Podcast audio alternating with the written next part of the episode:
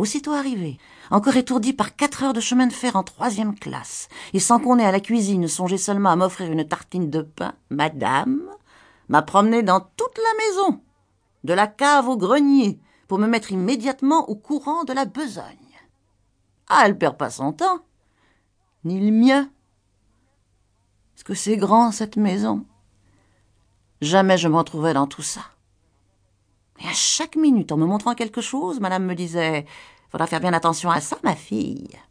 C'est très joli, ça, ma fille. C'est très rare, ma fille. Ça coûte très cher, ma fille.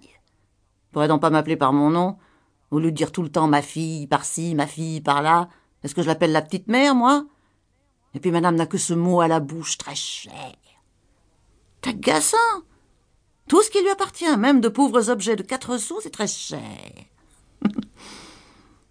On n'a pas idée où la vanité d'une maîtresse de maison peut se nicher, si ça fait pas pitié. Elle m'a expliqué le fonctionnement d'une lampe à pétrole. Pareil d'ailleurs à toutes les autres lampes, et elle m'a recommandé Ma fille, vous savez que cette lampe coûte très cher et qu'on ne peut la réparer qu'en Angleterre. Ayez-en soin comme de la prunelle de vos yeux. Madame. Ce serait pas mal si elle voulait.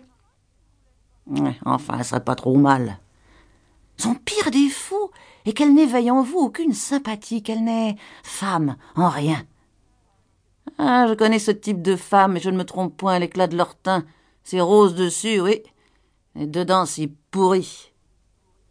Soit tempérament, soit indisposition organique, je serais bien étonné que madame fût portée sur la chose aux expressions de son visage, aux gestes durs, aux flexions raides de son corps, on sent pas du tout l'amour. Elle garde en toute sa personne je ne sais quoi d'aigre et de suri, je ne sais quoi de desséché, de, de momifié. Ce qui est rare chez les blondes.